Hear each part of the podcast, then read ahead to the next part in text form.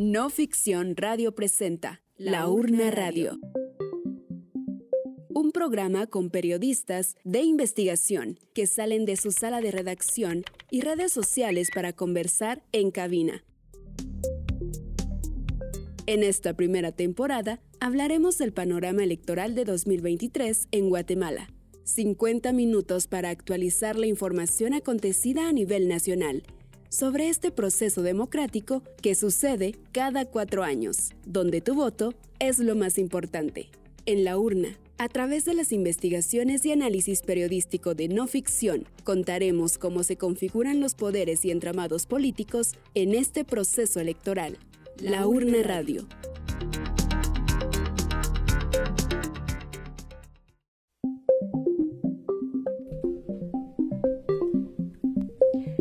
Buenas tardes, bienvenidas y bienvenidos una vez más a estos espacios.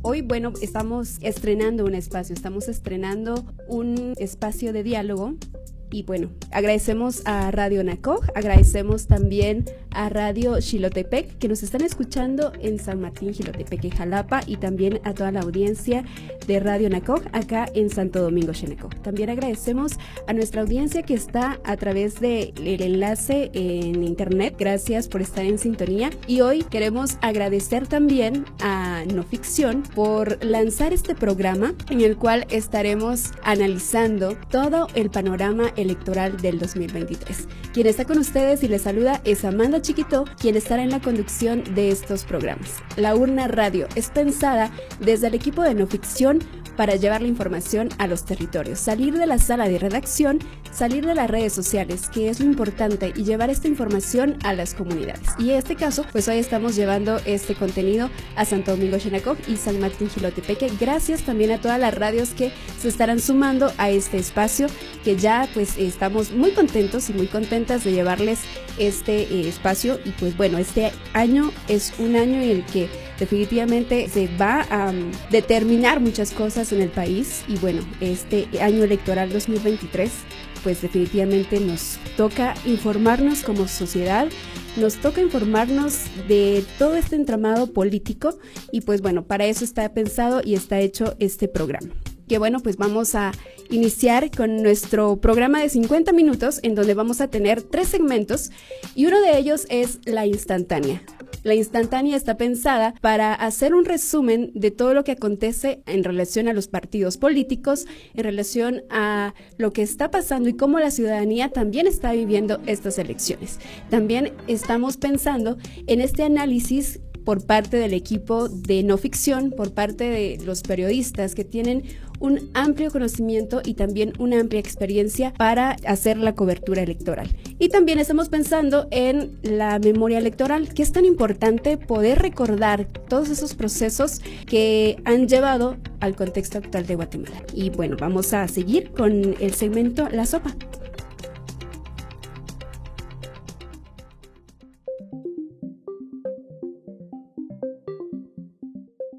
Es hora de servirte una instantánea. Un resumen de noticias en torno al proceso electoral. ¿Qué pasa con los candidatos? ¿Qué novedades tienen los partidos políticos? ¿Cómo está reaccionando la ciudadanía ante estas elecciones? Aquí en la instantánea electoral te lo contamos.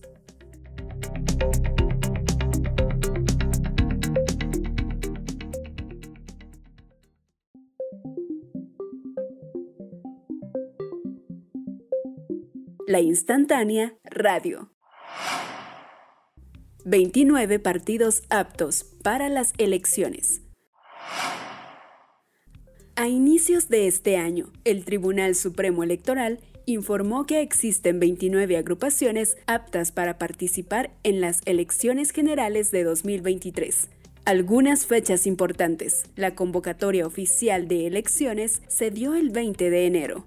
Los candidatos podrán ser inscritos del 21 de enero al 26 de marzo. La campaña electoral inicia el 27 de marzo. El 23 de junio termina la campaña electoral. Las elecciones generales son el 25 de junio. La segunda vuelta electoral se tiene prevista para el 27 de agosto.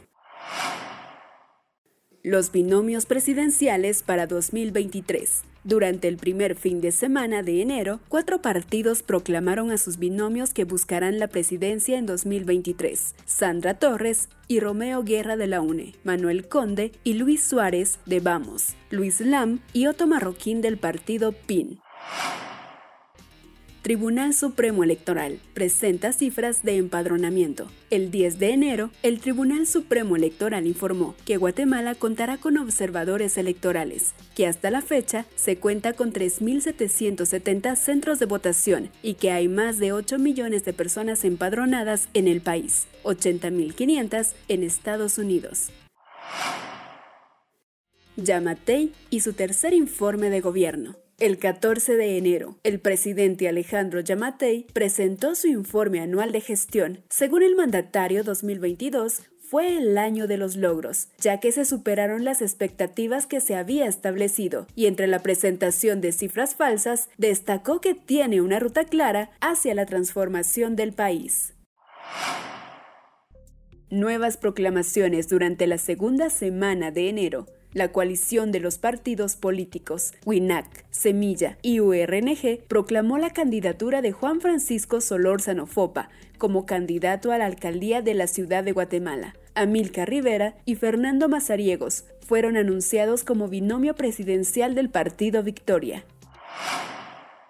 Convocan a elecciones 2023 en un acto protocolario en la gran sala del Centro Cultural Miguel Ángel Asturias. El Pleno de Magistrados del Tribunal Supremo Electoral firmó el decreto 1-2023, con el que se convoca a elecciones para que los guatemaltecos elijan 4.336 cargos, presidencia, vicepresidencia, 340 alcaldes más concejales y síndicos y 160 diputados.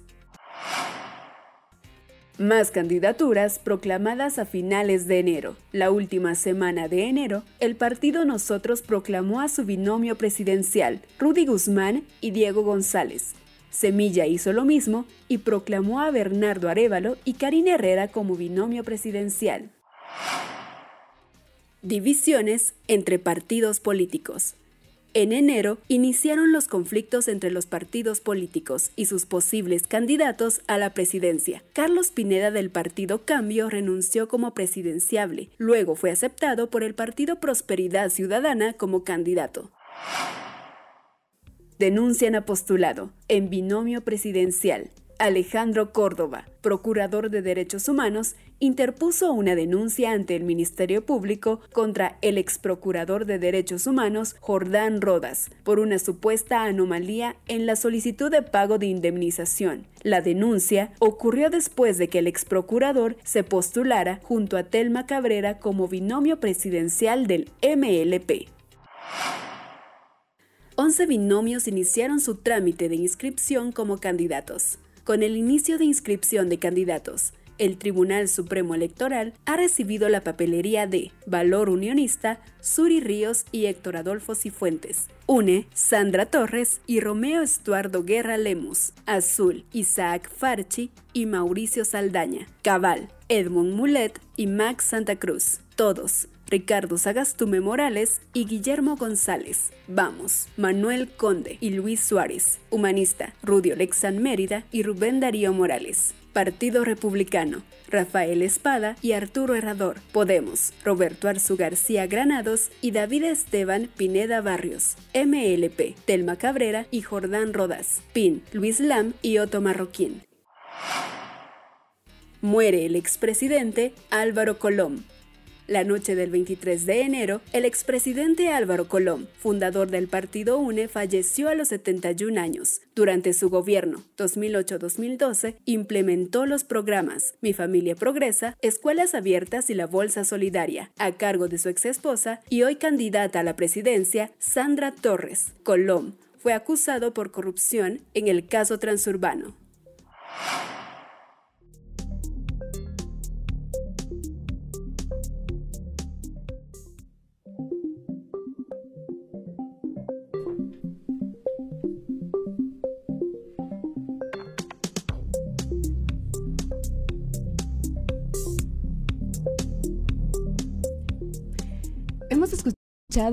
El segmento La Instantánea. Es un resumen de todas las noticias que acontecen durante un mes con relación a los partidos políticos y a este año 2023, las elecciones generales. Este espacio también es pensado para poder intercambiar esa experiencia y ese conocimiento que tiene el equipo de periodistas de no ficción. Esperamos que este análisis pues pueda ayudarles también a tener una idea de cómo está surgiendo y cómo está dándose la información y también de cómo debemos de nosotras y nosotros informarnos eh, también en las comunidades es muy importante. En la manera en que podamos tener la información, podemos también tener un voto eh, informado y poder emitir nuestro voto con toda confianza.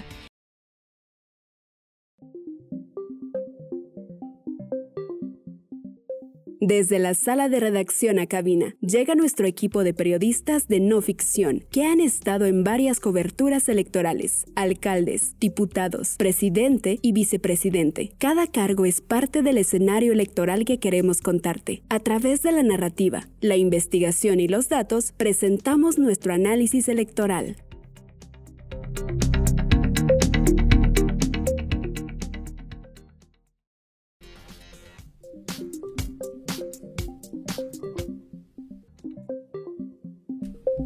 Hoy nos acompaña Osvaldo Hernández y también Mil Barreto. Ellos son periodistas y han estado en cobertura electoral desde hace mucho tiempo y este espacio de análisis, el cual hoy vamos a hablar sobre el panorama electoral 2023, nos ayudará a entender también los entramados en cuanto a los partidos políticos. Algo muy importante es que este espacio es pensado también para salir de las redacciones y de las redes sociales. Estamos acostumbrados mucho a escribir en Twitter, a escribir en las redes sociales, pero cómo llevar esta información hacia otros espacios en donde se desconoce toda esta noticia, se desconoce toda la información y qué mejor que estos espacios eh, como Radio Nacoj en donde nos dan este espacio para poder compartir a los radioescuchas de Santo Domingo Chinagoj y también a Radio Chilotepec. Agradecemos mucho. Gracias Bill y Osvaldo por aceptar también esta invitación y salir de la redacción y estar en cabina hoy compartiendo con toda la audiencia este espacio de diálogo.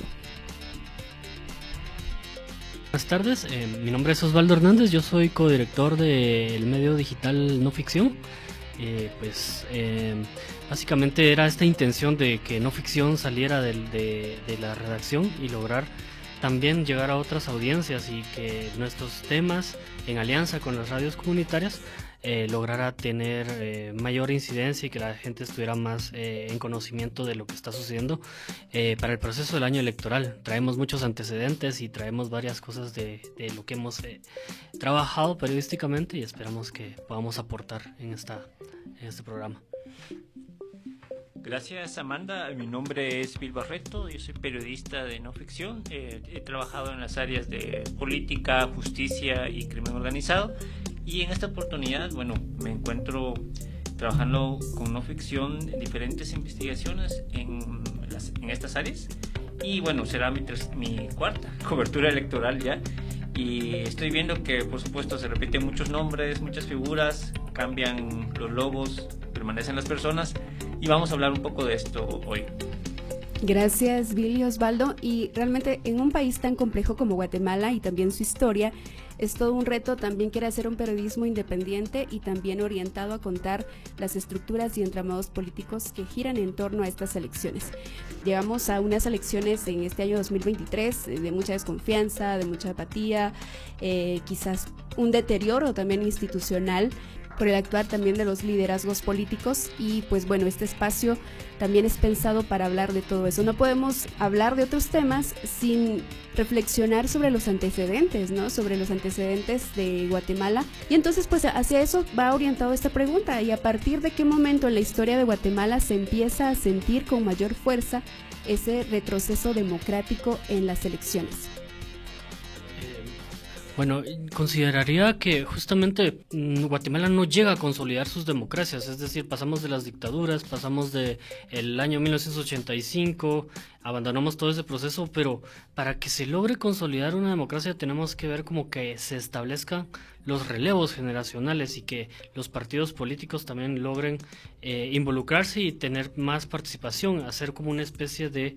Eh, de, buscar cómo heredar también la construcción ideológica que tiene cada uno de los partidos. Sin embargo, en Guatemala eso no ocurre porque los partidos no tienen esa tendencia a establecer eh, algo claro a qué buscan y se convierten solo en vehículos electorales que buscan eh, extraer los recursos del Estado de manera personalista y no logran establecer esas eh, nociones como para entender, bueno, este partido eh, puedo votar por este partido porque eh, está enfocado también en las formas en que yo pienso, en las formas de que yo quisiera eh, también conocer cómo se distribuye el poder, cómo se el Estado genera una bienestar para todos, ¿no? Este, entonces los partidos políticos no establecen esto, ¿no? Y en esa cuestión nosotros vemos que la crisis institucional que vivimos se va a, se va cada vez em, desgastando. Y vemos una crisis mucho mayor con respecto a tu pregunta. Era eh, respecto cuando eh, empieza a haber eh, la judicialización de actores políticos acusados de corrupción y que estos actores estaban llevando procesos.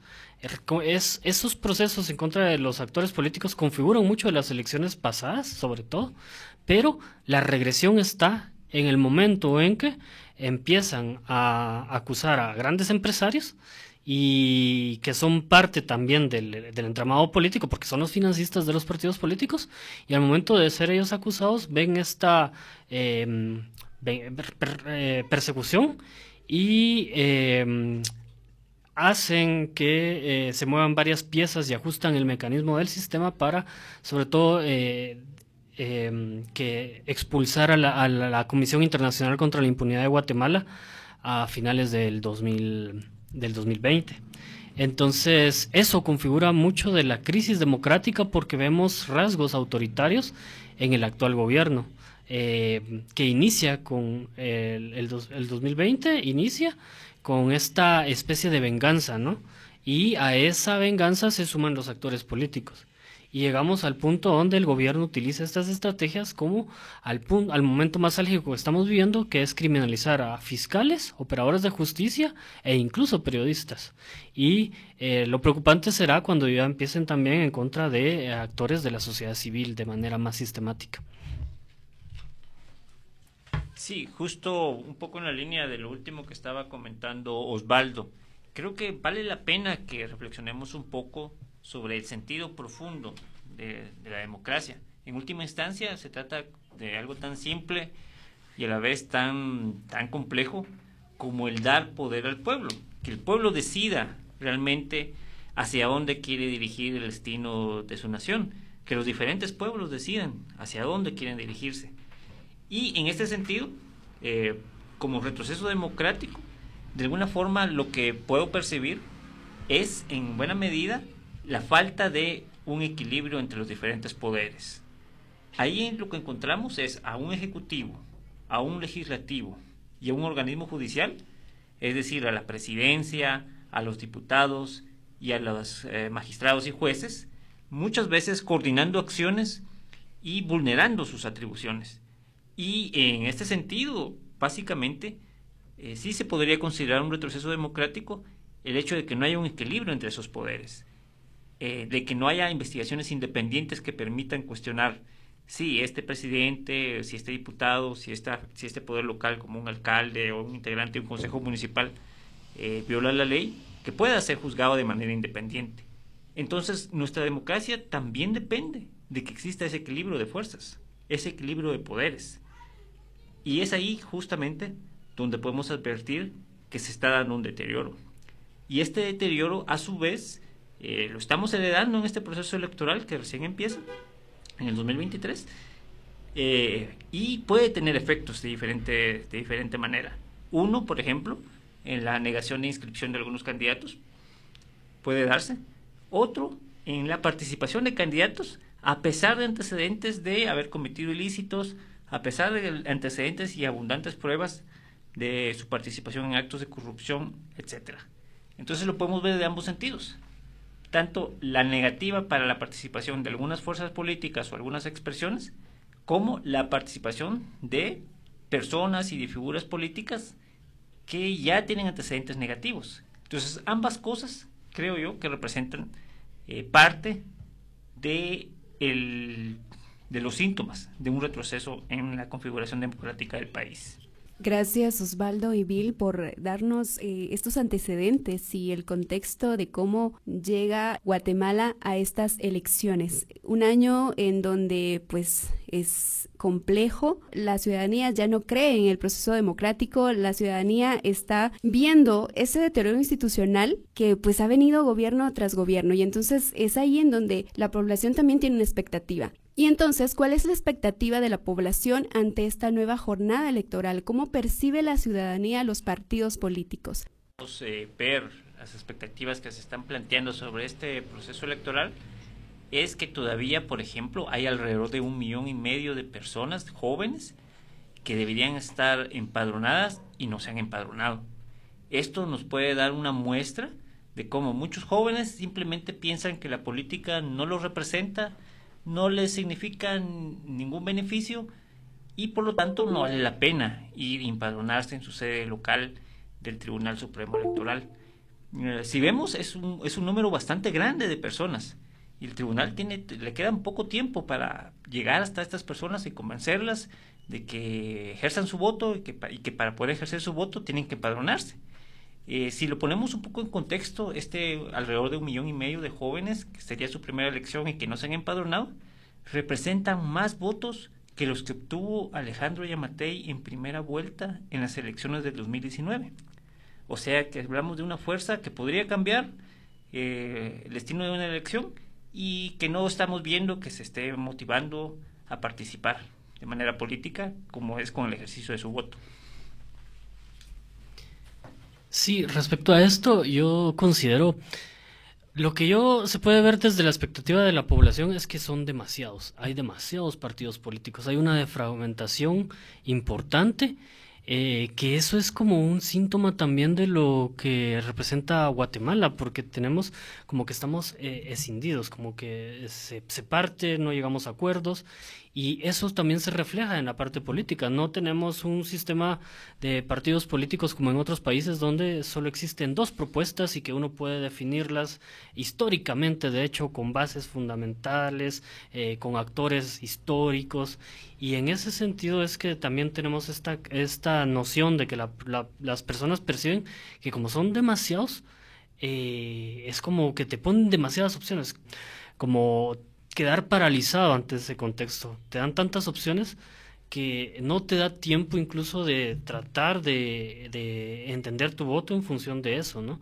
De conocerlo, de profundizarlo, porque quizás eh, profundizas en una propuesta, pero resulta que son tantas propuestas que no tienes la noción de cómo eh, cotejarla con otra que sea más acorde a lo que tú piensas que te gustaría tener eh, eh en el país, al frente del país. Em, y en ese sentido es lo que yo veo como esa expectativa que se tiene que genera cierta desilusión. O sea, tú hablabas de esta apatía, pero que es, es, es más que todo como una desilusión en el, en el sistema político. Y esa desilusión se refleja en cómo eh, quienes llegan realmente no respetan eh, los valores democráticos y no le interesa a los ciudadanos, los ciudadanos en sí. Estamos de vuelta en este espacio de análisis. Agradecemos como siempre el espacio a Radio Naco por la transmisión de este programa que estamos lanzando como No Ficción, La Urna Radio. De hecho, No Ficción está en redes sociales también. Para quienes quieran seguirnos, estamos en Twitter, estamos en Facebook, TikTok, Instagram y estamos trabajando contenidos siempre en el marco de las elecciones para llevar información a todos los espacios. Y este es uno de ellos porque pensamos también que es tan importante salir de las redes sociales y llegar a estos territorios. Pues bueno, Guatemala tiene en juego muchas cosas, como la continuación de la lucha contra la corrupción, la transparencia y en ese sentido, ¿qué buscan los partidos y cuáles son las tendencias? Mira, yo, yo considero que estas elecciones son importantes porque lo que estábamos hablando, ¿no? Estamos hablando de un retroceso democrático y lo que nosotros estamos percibiendo que la tendencia del escenario es consolidar impunidad para ciertos actores políticos y los partidos están, eh, si uno explora un poco quiénes están en los partidos políticos, quiénes los están integrando, a quiénes están reciclando eh, y vamos viendo una tendencia particular de lo que están buscando es consolidar impunidad, ya no consolidar democracia, y eso significaría un retroceso importante porque eh, estamos viendo esta tendencia ¿no? autoritaria también de parte del gobierno, criminalizando a cualquier eh, voz de, disidente o cualquier tipo de oposición, eh, no solo a, a, nivel de, de, jueces, de fiscales, de operadores de justicia, también a la, a la prensa en sí también. Entonces, eh, quieren unificar un solo discurso, quieren que sea el discurso de ellos, quieren eh, completamente desactivar eh, cualquier crítica social y ese es el elemento central como para que los partidos políticos estén buscando estas nociones, ¿no? vamos a ver unas elecciones configuradas por gente del pasado que quiere buscar cuestionar todos estos valores democráticos porque fueron, muchos de ellos fueron eh, procesados penalmente y están buscando una forma de, no es, no es limpiar su nombre, de hecho es como podemos hablar incluso de, venganza, ¿no? Y, están utilizando el vehículo democrático de las elecciones para, para realizar estas acciones. Sí, y también algo complementario a esa búsqueda de garantizarse la impunidad Em, que podemos percibir para este proceso electoral es una tendencia que ya se ha agudizado probablemente en los últimos dos, tres procesos, y es el de el político empresario contratista o el político con eh, estructuras cercanas a él que trabajan en diferentes negocios del Estado. ¿Qué es lo que hablamos aquí? Hablamos de como figuras políticas desde poderes como alcaldías, diputaciones o incluso la presidencia, consolidan negocios con, con el Estado que les permiten hacer redituable la participación política, la asignación de obras, eh, de, infraestructura en los diferentes departamentos, la venta de recursos al Estado como proveedores en farmacias y demás, insumos, son ya una fuente de ingresos muy importante para la política local. Y esta tendencia parece que se mantiene en el actual proceso electoral, lo cual es muy preocupante porque nos lleva a ver a la política eh, por parte de estos, de estos personajes como un mecanismo de enriquecimiento y no como un proceso de servicio. Para mí también es muy importante eh, poner atención sobre la consolidación de estructuras del crimen organizado en la participación política. Ya tuvimos, por ejemplo, en el proceso de 2019, la captura del el candidato presidencial Mario Estrada de UCN en Estados Unidos, procesado por sus vínculos con el narcotráfico y ya condenado en, Estados Unidos. Entonces, estas tendencias las vemos consolidándose y se advierte poco un cambio en este tipo de prácticas irregulares y nocivas para todos. Gracias, Billy Osvaldo. Y bueno, es siempre importante cuando hablamos de este proceso electoral también hablar de las entidades que mm, giran en torno a este proceso y es precisamente el Tribunal Supremo Electoral. ¿Cómo leer entonces a los magistrados del Tribunal Supremo Electoral, estos árbitros electorales en el actual proceso? ¿A quiénes responde cada uno de ellos? Bueno, Amanda, eh, respecto a esto hay que tener claro ¿Cómo se eligen a los magistrados del Tribunal Supremo Electoral? Se trata de cinco magistrados titulares y cinco magistrados suplentes que son elegidos después de un proceso de comisiones de postulación por el Congreso de la República. O sea que es una decisión eminentemente política. Y hay que llamar la atención que los magistrados al final su función es garantizar el ejercicio del voto, la transparencia del proceso electoral y también muchas funciones administrativas que permiten que se lleven a cabo las elecciones. Además de, por supuesto, un elemento clave que es la inscripción de los candidatos con diferentes instancias dentro del Tribunal Supremo. Entonces, si recordamos uh, este, este pleno de magistrados del Tribunal Supremo Electoral fue electo en el año 2020, en medio de la pandemia, eh, en una sesión eh, cerrada al público, cuando todo el mundo estaba más preocupado de otros temas, que de ver quiénes iban a llegar a estar al frente del Tribunal Supremo Electoral. Y en esa oportunidad se dio una alianza entre el actual partido oficial Vamos y el partido UNE y otras fuerzas eh, cercanas a ellos y los magistrados titulares fueron electos con votos entre 140 y 147 votos de los 160 diputados. Eh, así que vemos ahí que hubo un gran consenso entre los partidos mayoritarios para elegir a estos magistrados titulares. Luego hubo diferencias ya para elegir a los suplentes, a los, a los otros cinco magistrados. Pero sí se advierte que en buena medida la actual clase política representada en el Congreso vio que los actuales candidatos eh, bueno, que los actuales magistrados eh, les eran favorables para sus fines políticos. Y no sé, bueno, si Osvaldo vez nos puede dar un poquito también ese panorama de ese perfil de los actuales magistrados. Eh, sí, es que eso justamente, ¿cómo se eligen? Es que es como, si hacemos una analogía con, con cualquier evento deportivo, es como que si los jugadores escogieran a sus árbitros eh, y que estén condicionados por intereses. Eh, por ejemplo, el actual, el actual Tribunal Supremo Electoral es curioso. Yo veo como tres figuras como que podemos dar de ejemplo de dónde vienen, como para entender este, esto que estamos contando, ¿no?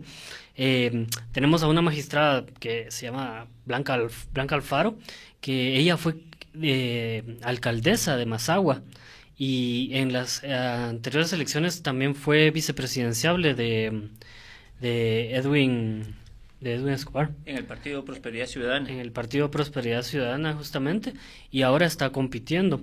Eh, y en este juego de que los jugadores escogen a sus árbitros, eh, hay otra cuestión curiosa, que vienen los otros magistrados, eh, Arnulfo Cetina Rojas, que fue magistrado de la Corte Suprema de Justicia, donde una Corte Suprema de Justicia que le juraron lealtad a dos ex candidatos presidenciales para poder optar a su cargo. Le rindieron cuentas a Manuel Valdizón y a eh, eh Sinibaldi. entonces, ellos, para poder obtener su puesto, eh, juraron lealtad, está documentado, fue una de las últimas denuncias que presentó la CICIG antes de retirarse del país. No lo presentó como caso porque ya fue uno de los últimos días donde estaba, donde eh, esa corte que integró este magistrado del Tribunal Supremo Electoral juró lealtad a los ex candidatos presidenciales. Y aparte de eso, eh, cuando él presenta su currículum para poder optar a este puesto, él presenta su maestría, un título de maestría falso. Eh, se descubre esta cuestión que fue orquestada desde la Universidad Da Vinci, eh, una de las universidades que fue fundada también por unos abogados que estaban también involucrados en cómo se escogen cortes de justicia.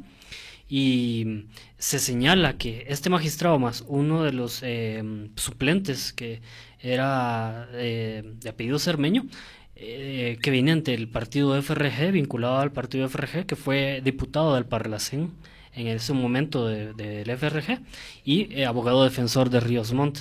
Ellos dos presentan eh, títulos falsos de maestría. Entonces, ese es el, Tribunal Supremo Electoral, ese es el árbitro que va a tener este proceso electoral. Doy ejemplo estos tres casos como para entender muy más que todo como por dónde se, se va a ir la tendencia del Tribunal Supremo Electoral de estos magistrados que fueron escogidos por los propios partidos políticos. Eh, y yo veo también otra cuestión importante en el Tribunal Supremo Electoral, que no solo son los magistrados, sino que ha tenido relevancia en los últimos procesos el registro de ciudadanos. Eh, es básicamente que lo están utilizando para que las decisiones de los magistrados eh, no, no se responsabilicen ellos, sino que en este caso responsabilicen a una entidad que está subordinada a ellos, eh, pero que es el encargado de quién se inscribe y quién no se inscribe. Y a esta dependencia del Tribunal Supremo Electoral es a donde llegan eh, los amparos o las quejas o todo lo que eh, la judicialización de la política llega a esta entidad y en los últimos años ha sido como muy representativa porque es a donde llega realmente las quejas de eh, el, o el, realmente el que le dan la responsabilidad de quién puede participar y quién no y se ha vuelto muy relevante. Gracias Osvaldo y Bill por aportar hacia este panorama que pues nos ayuda a entender mucho más cómo se configuran todo este entramado de las elecciones que es complejo. Es complejo porque en la medida en que podamos informarnos, podemos entender muy bien cómo funciona. De hecho, en lo local también es importante poder hablar de esto, porque esto es algo más eh, nacional, visto desde una manera más institucional, pero cómo también esto se va replicando a manera local. Y esto pues lo vamos a ir hablando más adelante, pero algo que es importante es... Em, también hablar de que el Tribunal Supremo Electoral es la entidad que ve todo lo relacionado con los partidos políticos en las elecciones, pero también hay una Corte Suprema de Justicia y una Corte de Constitucionalidad que está por encima incluso del tribunal, ¿no? Que tiene incluso la última palabra en determinar la participación muchas veces de los candidatos y en este tema, en ese sentido, la judicialización de la participación. ¿Cómo entonces entendemos el papel de la Corte de Constitucionalidad en estas elecciones? Eh, para la ciudadanía a veces es muy complejo entender todo esto de la Corte Suprema de Justicia, de la Corte de Constitucionalidad y cómo se une con el Tribunal Supremo Electoral. Y entonces, en ese sentido, desde su experiencia, desde las coberturas que han hecho, ¿habrá judicialización, amparos en contra de los candidatos? ¿Y por qué se da este fenómeno en Guatemala?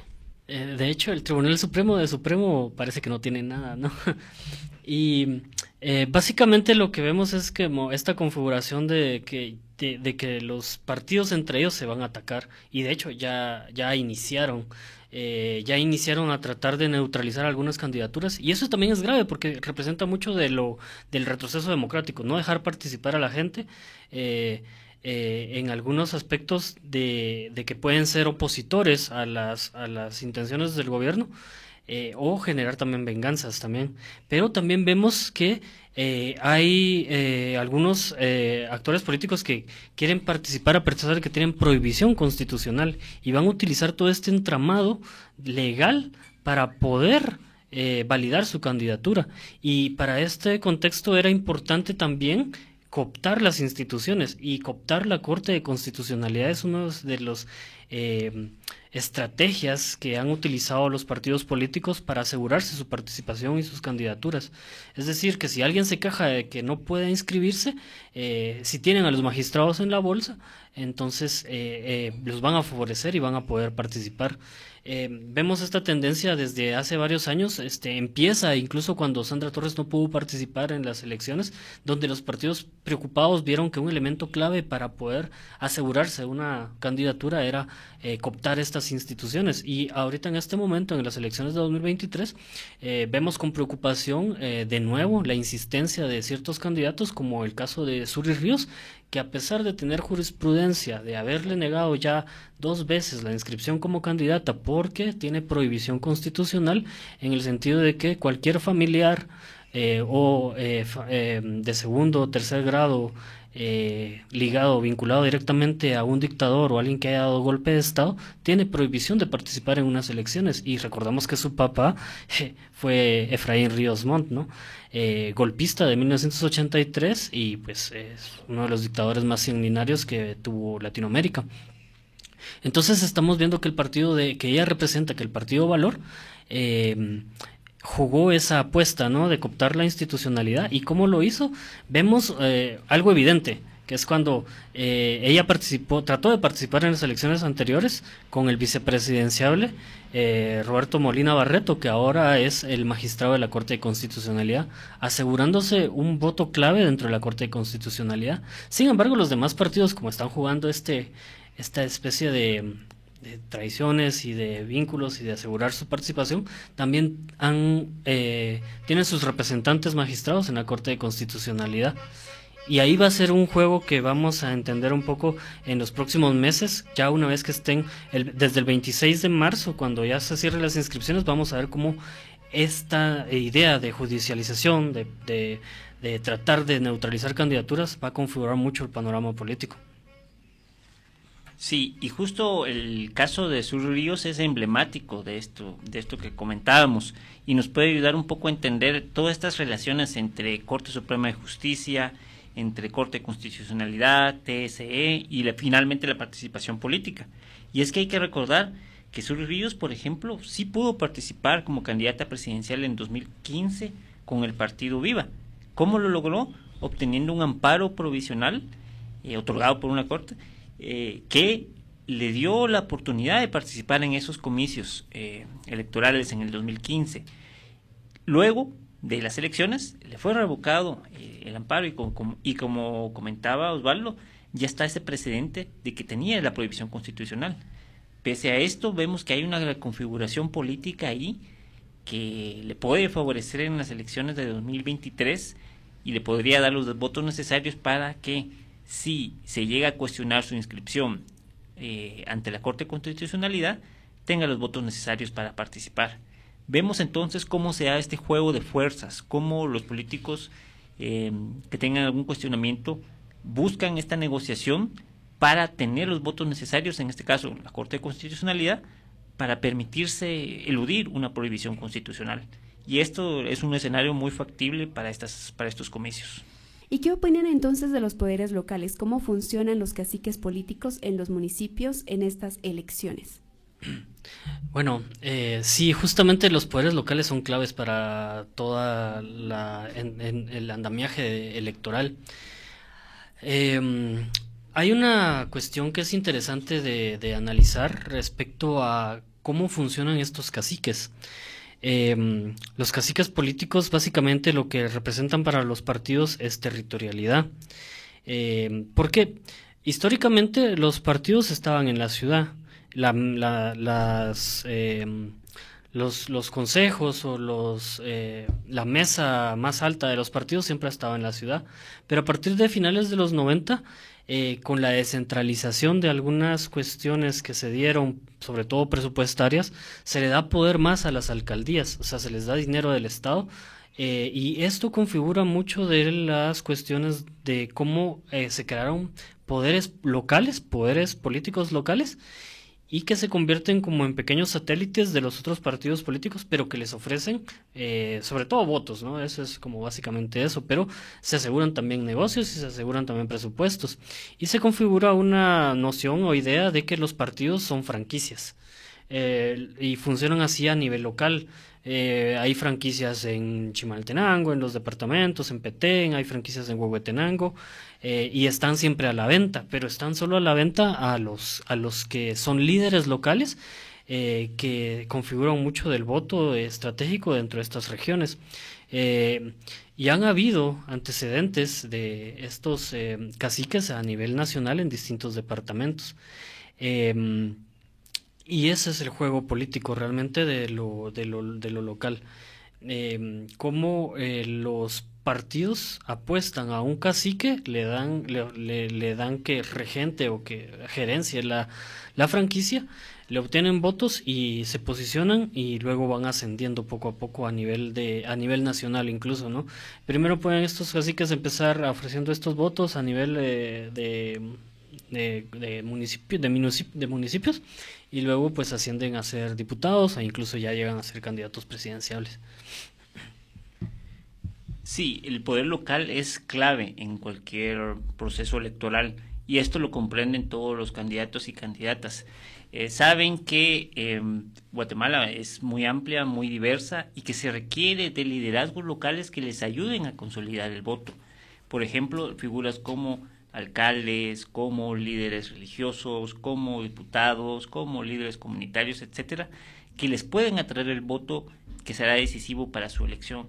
En ese sentido, también se manifiesta mucho la asignación de recursos, ya que la asignación de recursos en forma de contratos de obra pública, por ejemplo, las municipalidades o en el Ministerio de Comunicaciones, en diferentes tipos de obras, ayudan a consolidar esas alianzas, les ayudan a tener los recursos necesarios para movilizar gente, para atraer a esos votantes. Entonces considero que los liderazgos locales, los poderes locales, van a ser una vez más claves en este proceso electoral.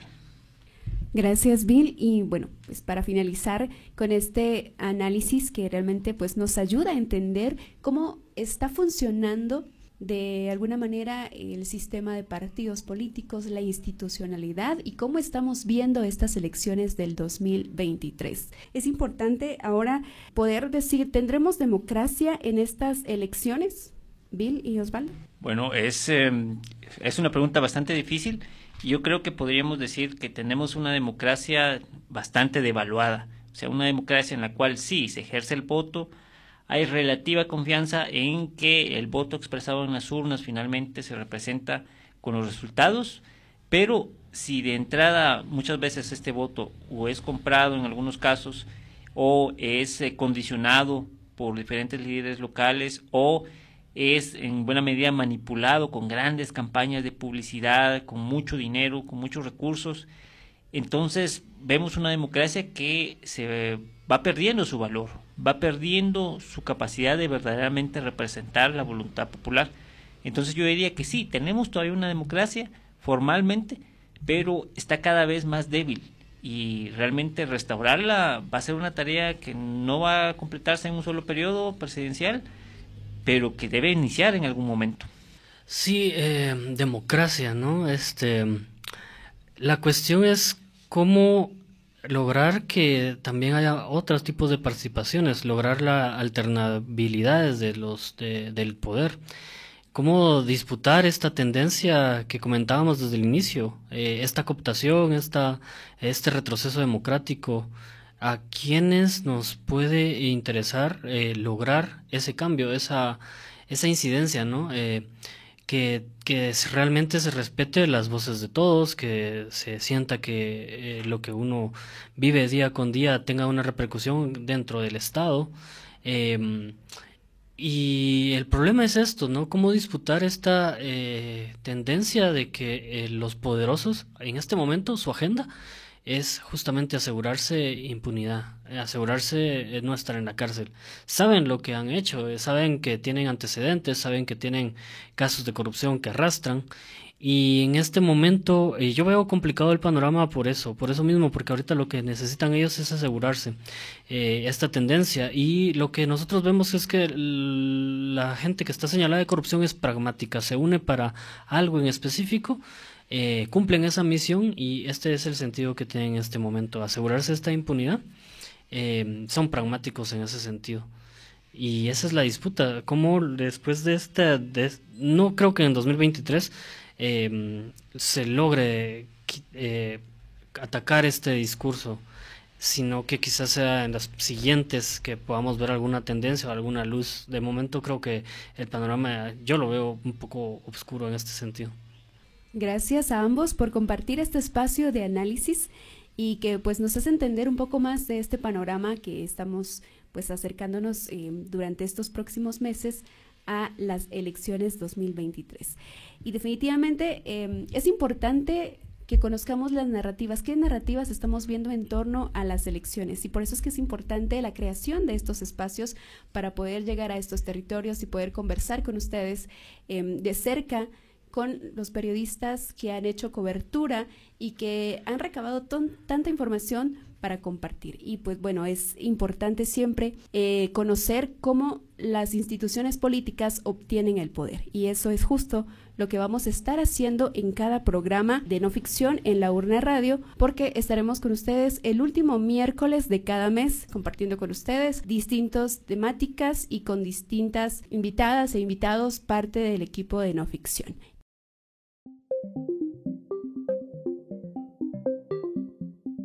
Quien controla el pasado, controla el futuro. Y para entender el presente hay que recordar la historia más reciente de Guatemala. ¿Algo ha cambiado en el país? ¿Qué similitudes tienen los pasados procesos electorales con el presente de 2023? Aquí presentamos nuestra sección, Memoria Electoral.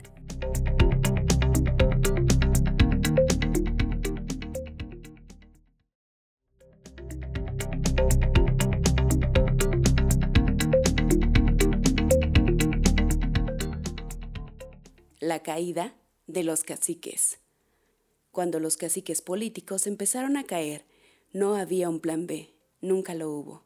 De hecho, la caída, estar preso, no poder asumir un cargo o volverse prófugo, nunca fue prevista de antemano como una posibilidad. Intocables, cayeron los mayores caciques en Petén, Clan Barquín. Inmunes, cayó el más histórico de los caciques de Escuintla, Aristides Crespo afamados en sus localidades, cayó el cacique de Chiquimula, Baudilio Hichos, mediadores de negocios desde el Estado. Cayeron los caciques de Jutiapa, Jaime Martínez Loaiza, de Quiché, Carlos López, de Huehuetenango, Julio César López Villatoro. Territoriales, opacos, organizadores de votantes, líderes locales, los más grandes señores feudales de las franquicias políticas de Guatemala, que por lo regular han carecido de una identidad partidaria, fieles únicamente a sí mismos y su personalidad. Hasta 2015 ningún partido político ni sus estructuras departamentales esperaban que los caudillos territoriales pudieran desaparecer de la contienda electoral de 2019. Elección tras elección, reaparecían los mismos distritos, los mismos caudales electorales, el mismo poder. Durante los últimos cuatro años, sin embargo, nombres como Jaime Martínez Loaiza, Aristides Crespo, Baudilio Hichos, Manuel Marquín, Carlos López Girón han ido siendo asociados a casos de corrupción, abusos de poder o lavado de dinero. Tras las investigaciones presentadas por el Ministerio Público y la Comisión Internacional contra la Impunidad en Guatemala, CICIG, muchos de estos líderes han quedado fuera de la contienda electoral y no regresarán. Algunos condenados, otros prófugos y unos más ligados a procesos judiciales. La caída de estas figuras evidencia la crisis del sistema político en Guatemala, un sistema fragmentado que se organiza en torno a personas y no en función de proyectos políticos, dice el analista político independiente Renzo Rosal. Décadas de coordinar negocios, mediar contratos desde el Estado, controlar las bases sociales de uno u otro partido, organizar los votos, crear redes distritales, preparar el terreno para cada año electoral. El trabajo realizado por los cacicazgos políticos es algo complicado de borrar de tajo. Con la desaparición de estos personajes para las elecciones de 2019, la incertidumbre de muchos partidos políticos se ha centrado en buscar a personas que puedan o que al menos intenten ocupar puestos de manera feudal. Pero en esencia se trata de territorios donde el poder no volverá a ser igual. Dependerá fundamentalmente de la forma en que los caciques hayan construido sus redes de poder. Ataque a los caciques. El 23 de enero de 2018, el diputado Aristides Crespo, con una trayectoria de 27 años como representante del distrito de Escuintla, fue capturado, engrilletado. Recorrió los pasillos del organismo judicial a la espera de su audiencia preliminar. Durante ocho elecciones, Crespo encabezó los listados por su departamento. Se postuló en 1990 con el Partido de Avanzada Nacional PAN, para luego pasar a bando contrario convirtiéndose en la mano derecha de Efraín Ríos Montt, líder del Frente Republicano Guatemalteco FRG. Llegó a ser presidente del Congreso de manera interina en 2008, cuando el diputado Eduardo Meyer, señalado de desviar 82 millones a una entidad fuera de plaza, offshore, tuvo que renunciar. En 2012, postulado por el Partido Patriota de Otto Pérez Molina, Crespo volvió a encabezar los listados distritales de Escuintla y en 2014 llegó nuevamente a ser presidente del legislativo.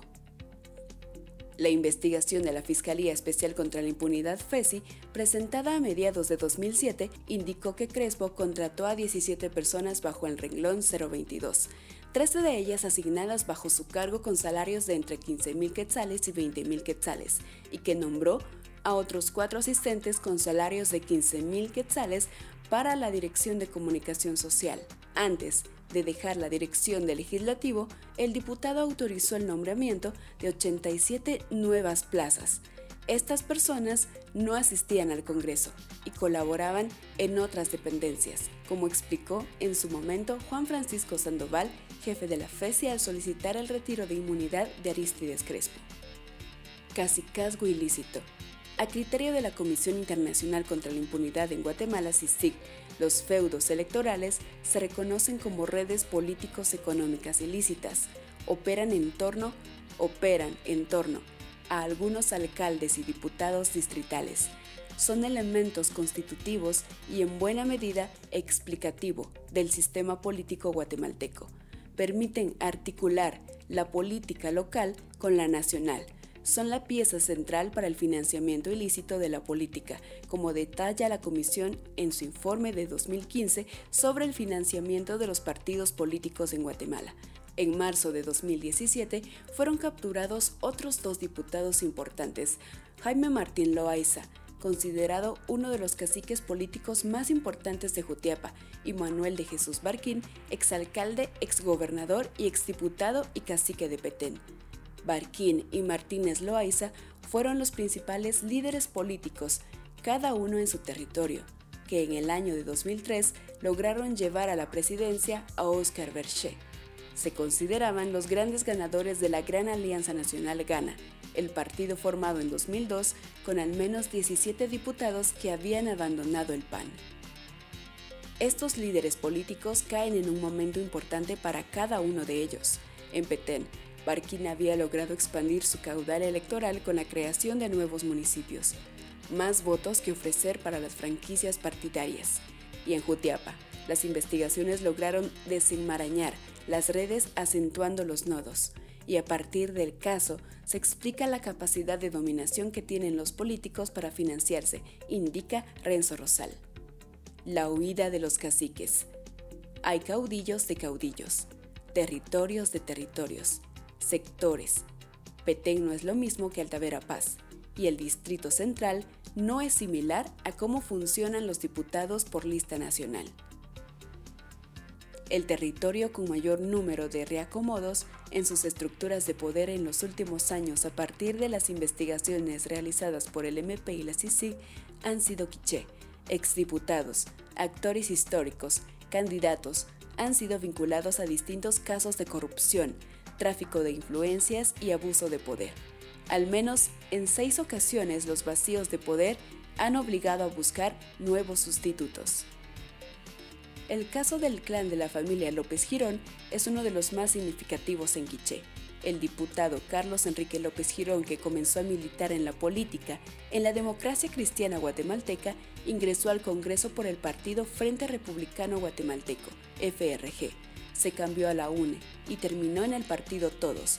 Está prófugo desde el año 2017, luego de ser acusado por el Ministerio Público de participar en la creación de plazas fantasmas en el Congreso. Junto a López Girón, la CICIG y el Ministerio Público vinculó además a los exparlamentarios Emilcar Alexander Castillo, Juan David Alcázar, Sergio Bonerges García, Pedro Galvez Hernández, Manuel García Chutá, Julio César López Villatoro, César Fajardo, Edgar Romeo Cristiani Calderón, Alfredo Augusto Rabé Tejada, Carlos Humberto Herrera Quesada, Aristides Crespo, Cristian Bousinot Nuila y el exdirector general del Congreso, José Luis Mijangos Contreras. Las cúpulas desterradas. De los distritos electorales hay que pasar a los diputados de la lista nacional, que, en términos de casicazgo en la actualidad, significa bajar un poco de nivel. Los dueños de los partidos, los empresarios, los mayores financistas, por lo regular, prevalecen en la cúpula del listado nacional. Antes, no obstante, la cúpula era el poder, los votos, el reconocimiento a nivel nacional y la articulación de las bases electorales. Muchos expresidentes fueron caciques desde las cúpulas partidarias. El modelo era el mismo, coordinar negocios, mediar contratos desde el Estado, controlar las bases sociales de uno u otro partido, organizar los votos, crear redes distritales, preparar el terreno para cada año electoral. Según la CICIG, en el informe El financiamiento de la política en Guatemala, los caciques surgieron como redes ilícitas cuando Guatemala en 1985 ratificó la autonomía municipal y se estableció una asignación del 8% del presupuesto a las municipalidades, porcentaje que fue aumentando al 10%, además de los procesos de descentralización creado en los años 90, con el establecimiento de Consejo de Desarrollo Comunitario, municipal y departamental, que también influye en los territorios de los fondos para la obra pública. Detrás de los caídos viene lo peor. Sin tiempo de reconfiguración, sin cuadros emergentes, con herederos sin protagonismo alguno, con los vacíos de poder, como explica el analista Renzo Rosal, lo que se avecina puede ser peor. Quitar a los caciques ha creado un peligro. A los políticos se les debió atinar un golpe contundente para llegar a lo estructural. Las redes están ahí, y no con lo mejor de la clase política del país, pero dispuestos a asumir un territorio y construir un cacicazgo 2.0 con impunidad, señala. Les invitamos a que puedan leer más de este reportaje La caída de los caciques, un reportaje realizado en 2019 por el periodista Osvaldo Hernández, y lo pueden encontrar en nuestro sitio web noficción.gt.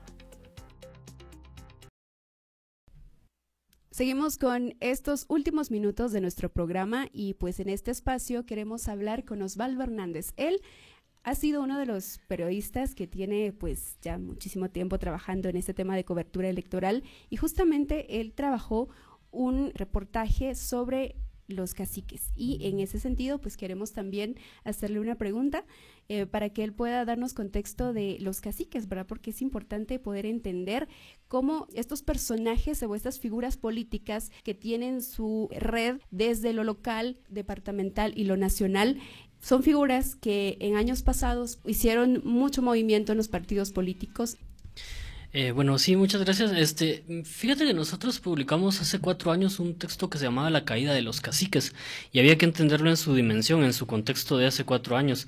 Em, hablábamos hace en, las, secciones anteriores justamente de cómo funcionan los poderes locales y en este reportaje que nosotros eh, publicamos en no ficción em, habla eh, de cómo en ese momento los partidos entraron en una especie de pequeña crisis porque estaban viendo que caían sus eh, líderes locales más antiguos e históricos, eh, en el sentido de que los estaban acusando de corrupción y al momento de entrar a las elecciones, eh, todos estos actores que controlaban territorios, votos, diputados, este, controlaban alcaldes, controlaban municipios, controlaban departamentos, empezaron a caer siendo investigados, porque era, nadie lo esperaba, nadie esperaba que estos caciques eh, sufrieran algo que los quitara del, del tablero de ajedrez de las elecciones. Eh, se sentían intocables, se sentían inmunes, este, eran afamados en sus localidades. Estamos hablando, por ejemplo, de clanes, incluso familiares, como en Petén que existía el clan Barquín, este, en, en Escuintla estaba Aristides Crespo, que controlaba todo el, sistema electoral desde, desde que era em, dentro, de, dentro de las bases del partido en Escuintla, em, y luego llegó a ser diputado. En Chiquimula estaba este Baudilio Hichos, que ahora falleció. Eh, y también Barquín también está fallecido. Pero en ese momento, en el 2019, lo que estaba aconteciendo es que estos partidos, los partidos políticos siempre han utilizado estas bases electorales territoriales en función de las elecciones. Y lo que pasó en 2019 es que no tenían esas bases porque todos estaban en la cárcel todos tenían algún señalamiento de corrupción, todos habían sido acusados de, lavado de dinero y sobre todo la mayoría mm, de, diputados en ese momento estaba acusado por vender plazas fantasmas en el Congreso. Todas estas fueron investigaciones del Ministerio Público y la antigua eh, Comisión Internacional contra la Impunidad, la CICIG, y la anterior FESI, ¿no? La anterior FESI a cargo de Juan Francisco Sandoval. Y este elemento de las capturas de caciques configuró mucho el panorama electoral del 2019 porque los partidos no tenían esa, eh, como lo habían venido haciendo, asegurándose eh, territorios que arrasaban. Es decir, le daban, qué sé yo, em, a un Haroldo Queje en, en, en, Alta Verapaz, eh, la comisión de encargarse de articular las bases del partido para obtener votos e incluso a dónde llegaban los programas sociales y todo esto de la UNE, porque él era parte de la UNE, eh, y él configuraba que aseguraba que ese departamento era eh, del color del partido en el que estaba en ese momento. Lo mismo ocurría en Quiché, por ejemplo, con eh, Carlos López, el ex, exdiputado que también estuvo prófugo en el 2019 para las elecciones. Quiché fue un bastión interesante en el sentido de que había perdido a este cacique y no se lograban articular las, las acciones de los, del partido que él representaba. Y entonces, en ese sentido, cuando hay un vacío de poder, pues vienen otros actores y tratan de defender ese, ese bastión o eh, quitárselo al, poder que estaba establecido. Y esa, esa reconfiguración de casicazgos este, creo que va a repercutir en este momento, en el año de, 2023, en las elecciones de 2023, porque de alguna manera los caciques sí han logrado heredar esa eh, idea de a sus hijos. Es, es como interesante. Vemos como que los hijos están tratando de articular lo que dejaron sus, sus, padres, pero no con la misma, con el mismo ímpetu de sus, de sus padres. Eh, sus padres sí lograban hacer eso, eh, lograban articular. Estos estaban aprendiendo y pues hay algunas historias de que, están siendo exitosos para poder articular esta idea de cacique, pero no lo vemos tan fuerte como, como hace como hace ocho años, por ejemplo, y hace cuatro años existió este vacío de poder pero eh, lo que preocupa en este momento es que muchos de estos que estaban capturados en el 2019 están saliendo libres, están saliendo amparados, están gracias a el cambio que, se hubo, que hubo en, el Ministerio Público y en la Fiscalía Especial em, contra la Impunidad. eh, que ha reconfigurado que como ahora están en, de nuevo en, en, las calles, están asegurándose otra vez sus territorios, están eh, regresando a los partidos políticos y muchos partidos políticos los están aceptando de vuelta. Em, y eso, eso, eso va a ser interesante para estas elecciones. Los que, los caciques que estaban presos y que están de vuelta, ¿no? Em, están de vuelta y van a reconfigurar bastante el panorama electoral. Em, no sé si Civil quisiera agregar también algo respecto de, este, de estos temas, porque es interesante aterrizarlo también en la coyuntura actual.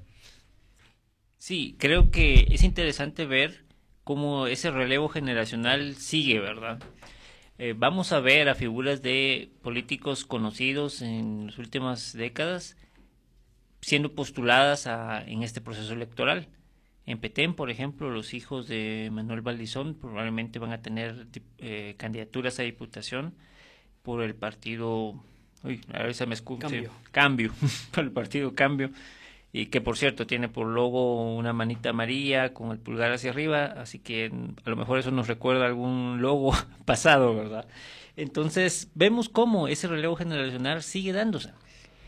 ¿Y a qué obedece? Creo que en buena medida al hecho de que hay recursos bastante grandes detrás de estas personas que permiten relanzar carreras políticas, que permiten eh, devolver a estas personas a posiciones de poder, donde a su vez se replica el ciclo de tener acceso a estos recursos, garantizarse una elección y volver a obtener más de estos recursos.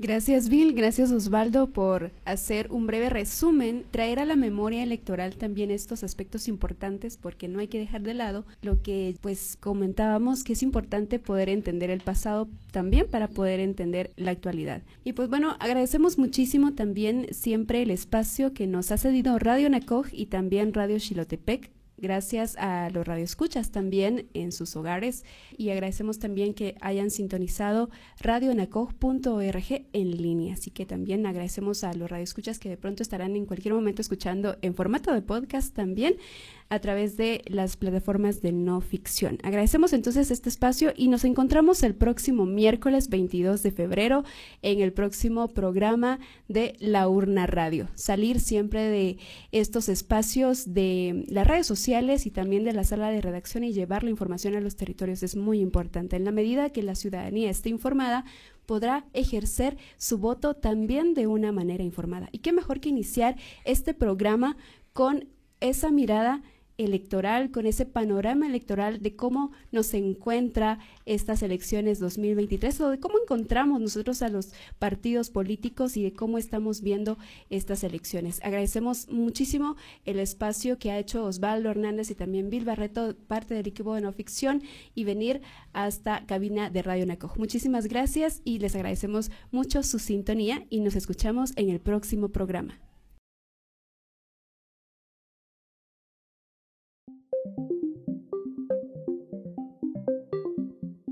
No Ficción Radio presentó La Urna Radio, como parte de nuestro proyecto periodístico que busca informar de manera amena e independiente sobre el proceso electoral 2023. Te esperamos en nuestra próxima emisión, No Ficción Radio. Búscanos también en redes sociales, Facebook, Instagram, Twitter y TikTok como arroba no ficción GT.